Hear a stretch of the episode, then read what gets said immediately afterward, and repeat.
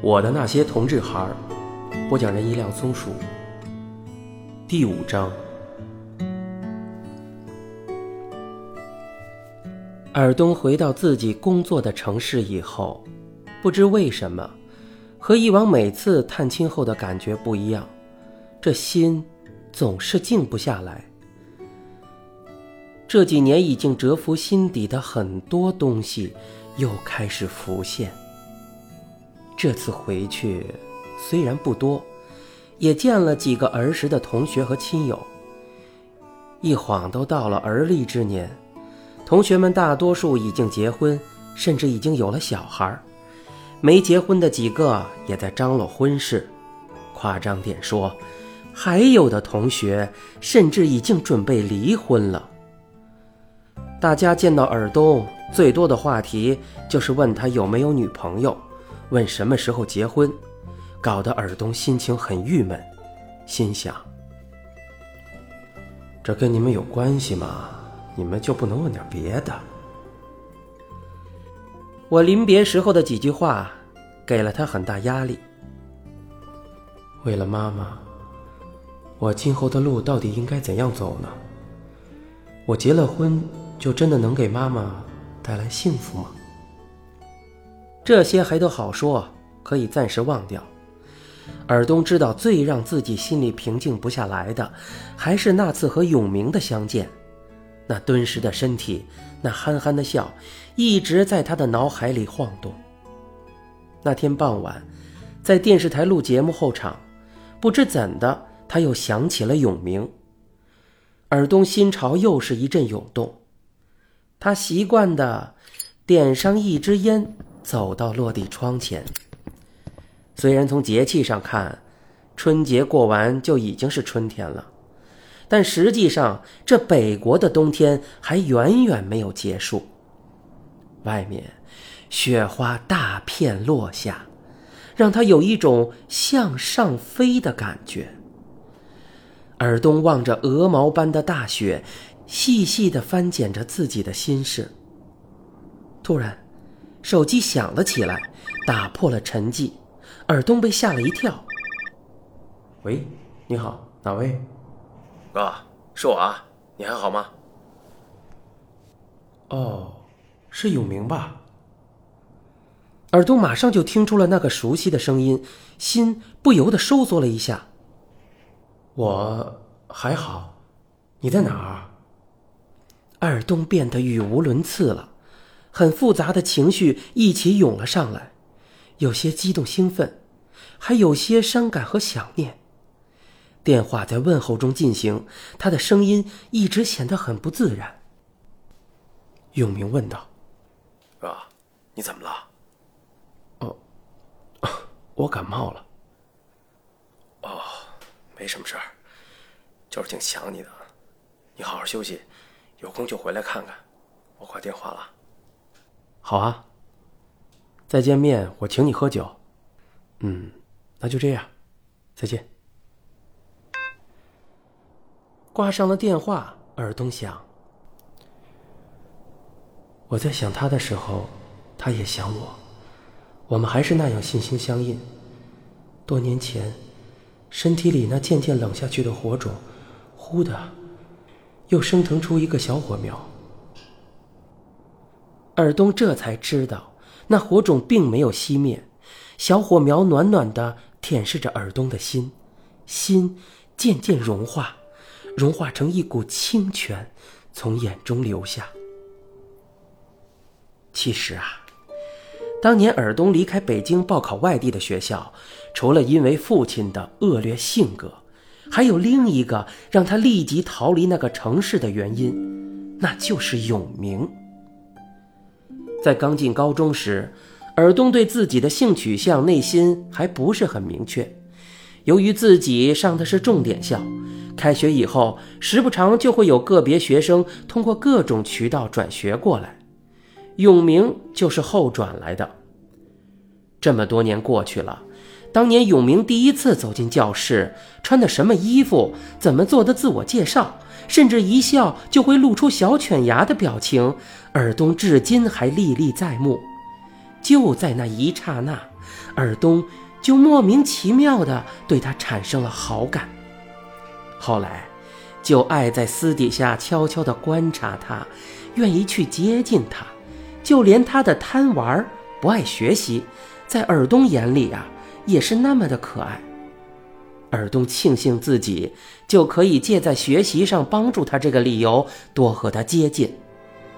自从那次为了永明和外校学生打了一架以后，两个人就形成了形影不离、称兄道弟的好哥们儿。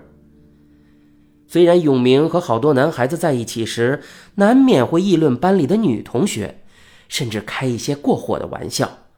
而且在高一的时候啊，班里还传永明和能歌善舞的班花北北处朋友。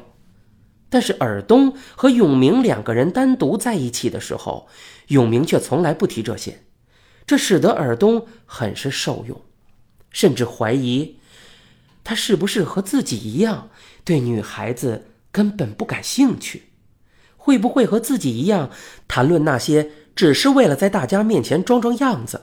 是为了掩饰自己和别人的不同，因为据他观察，永明和北北碰到一起时根本就目不斜视，他们两个怎么可能是那个意义上的朋友呢？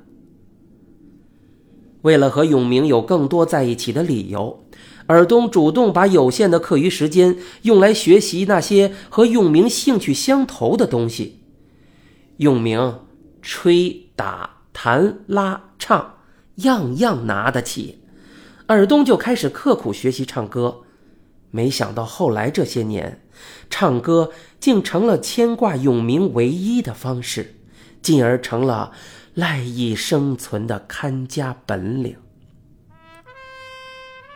那次高考完毕，尔东知道永明的分数不可能上一本，为了能不分开，就使劲儿的翻看各种招生资料。苍天不负苦心人呐！终于发现了有几所北京的一本学校是同时开办了大专班的。这个发现让尔东心里又升起了希望。为了离开父亲，他本已下决心离开北京。如果永明愿意，最好他们报考外地的同一所学校，一起远走高飞。但是，尔东知道。永明是不可能报考外地学校的，和永明上同一所学校，这是能把尔东留在北京的唯一一个理由了。学校放假，两个人好几天没见了。这天中午吃过饭，尔东抱着一摞招生资料来到了永明家，一路上。编纂着说服他的理由。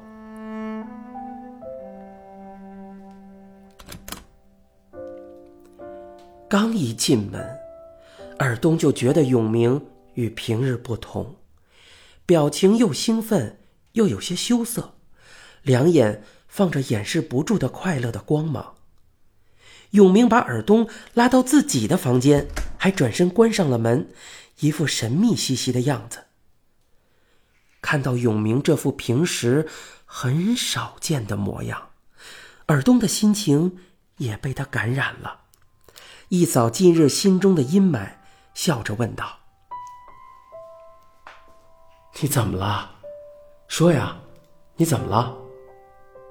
永明关上门，转身就虚张声势的给了尔东当胸一拳，并且就手搂住尔东的肩膀。压低嗓门，贴着尔东的耳朵说道：“哥们儿，我告诉你一个好消息。”他的这个亲昵举动让尔东近日来思念的心膨胀了一下，甚至有一种想就是搂住他的冲动。但是，他还是克制住了。永明接着说：“贝贝答应我了，和我一起。”报同一所学校啊？你们俩？你和北北？是。听我跟你说，那天班里好多同学去学校打听分数，北北在远处的一棵大树下和一个女同学在聊天。班里几个最调皮捣蛋的男生打赌，说大家都要分手了，班里的北北还名花无主，分手前哥儿几个谁要能和他交上朋友，大家就凑钱请他搓一顿。我当时就拍着胸脯说：“看我的！”大伙都不信呢，说北北最恨你了。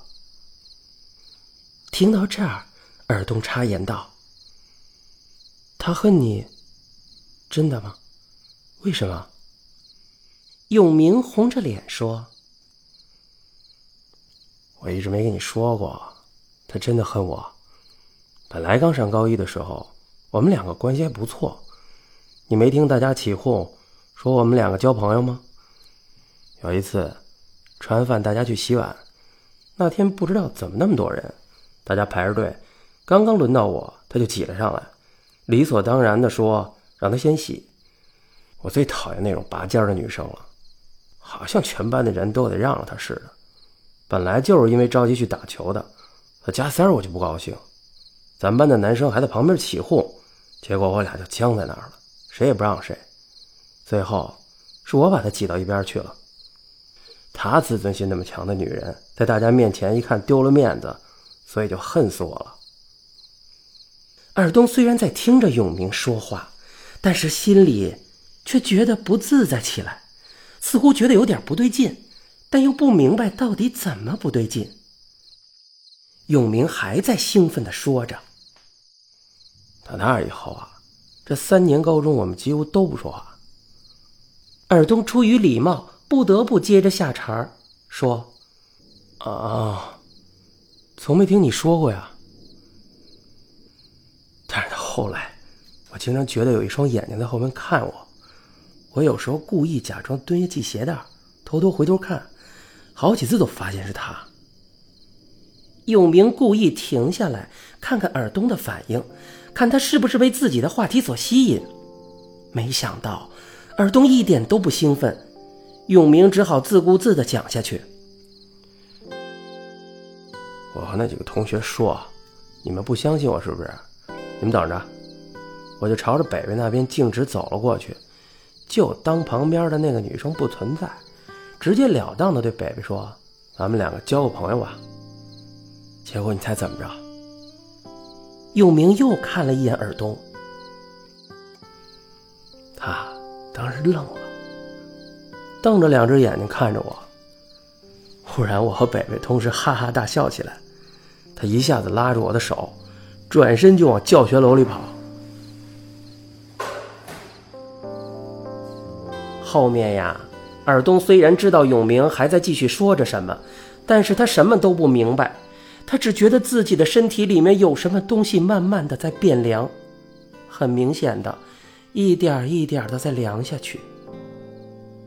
时至今日，尔东使劲儿也想不起来那一天他是怎么和永明道别的，是怎么回的家。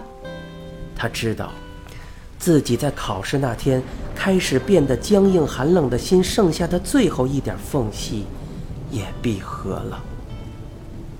后来啊，他报考了北方最远的大学，走的时候竟没有和永明告别。放寒假、暑假尽量不在家，偶尔回家也是躲在家里不出屋。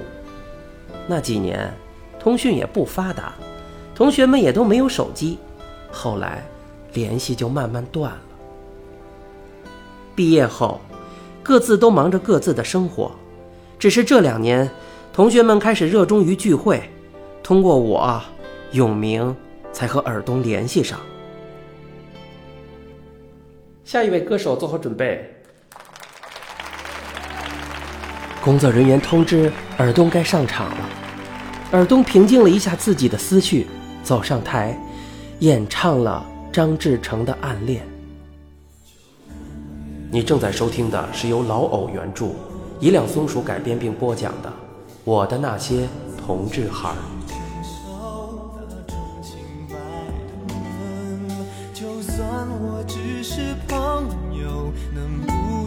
有要求？如果会发生什么，也是。